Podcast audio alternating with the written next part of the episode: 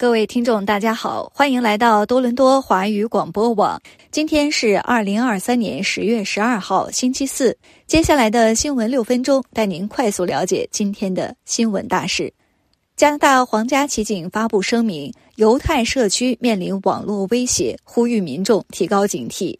加拿大皇家骑警 RCMP 表示，他们已经注意到针对加拿大犹太社区的社交媒体威胁。并呼吁公众保持高度警惕。今天，RCMP 发布声明称，现在是时候加强警惕。我们不会容忍在加拿大对任何社区或个人进行恐吓、骚扰或有害的针对性行为。鉴于哈马斯在周末对以色列平民的严重袭击，以及以色列对加沙地带的冲突升级，导致地区紧张局势加剧。大多伦多地区和温哥华的警方表示，他们最近几天已经加强了对某些地区，包括犹太礼拜场所的巡逻。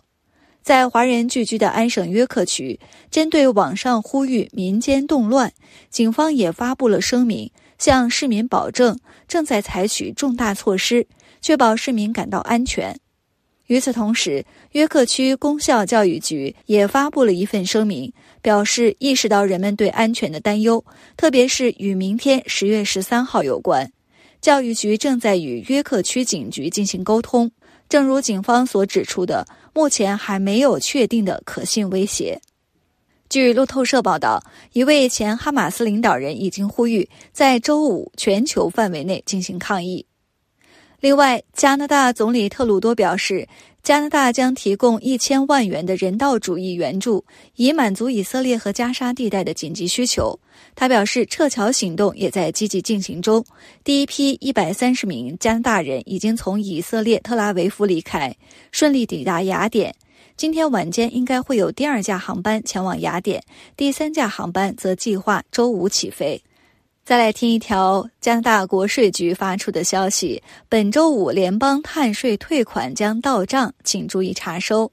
加拿大国税局 CRA 将于二零二三年十月十三号星期五向加拿大纳税人发送下一笔气候行动激励金 CAIP。这笔碳税退款适用于加拿大实行联邦碳定价制度的省份的居民、国际学生和工签持有者都有资格获得这项福利。但新移民，包括永久居民、难民和临时居民，需要申请。各省居民获得的退款数额不一。安省居民个人可获得这项退款是每年四百八十八加元，配偶为二百四十四加元。十九岁以下的每个孩子将获得一百二十二加元，而此次到账的将是全年退税的四分之一。接下来是有关安省学生数学和英语成绩的消息。据教育质量与问责办公室 （EQAO） 发布的最新数据显示，安省学生的数学和英文成绩在过去一年中并没有大幅提高。这一数据涵盖了2022到2023年度全省58万名三年级、六年级和九年级学生的分数，包括英语和法语学校的学生。安省教育厅长 Stephen Lecce 表示，这些数据反映了在阅读、写作和数学这些核心基础领域的稳定现象。他说：“这是个积极的信号，是朝正确方向的小步前进。”过去几年，安省保守党政府一直在大力推进数学和语言课程的改革。2020年，安省公布了一项新的数学课程，重点放在财务素养、编码和回归基础的基础知识上。EQAO 的报告显示，大约百分之五十九点七的三年级学生和百分之四十九点五的六年级学生达到或超过了省级数学标准，但从百分比来看，成绩较前一年并未有明显提高。最后的这条消息来自于中国驻加拿大大使馆。十月十一号，中国驻加拿大使馆整理并公布了部分典型案例，再次提醒广大中国在加拿大的留学人员对电信诈骗加强防范。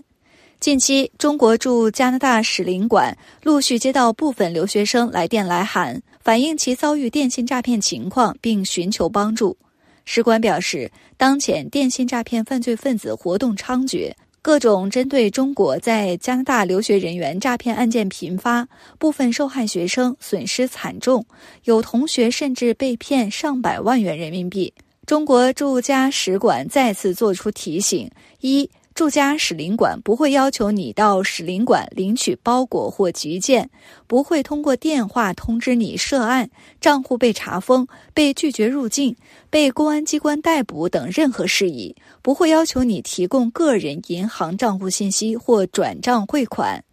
第二，如果接到冒充国内有关部门通知你因涉嫌参与跨国洗钱案、国际金融诈骗案、重大经济诈骗案等案件被调查。或信用卡被盗用等可疑电话，请毫不犹豫马上挂断。第三，网上交友需谨慎，接到陌生电话、短信时不轻易相信，不打开短信中的网络链接，不泄露身份证和银行卡等个人信息，不向陌生人汇款转账。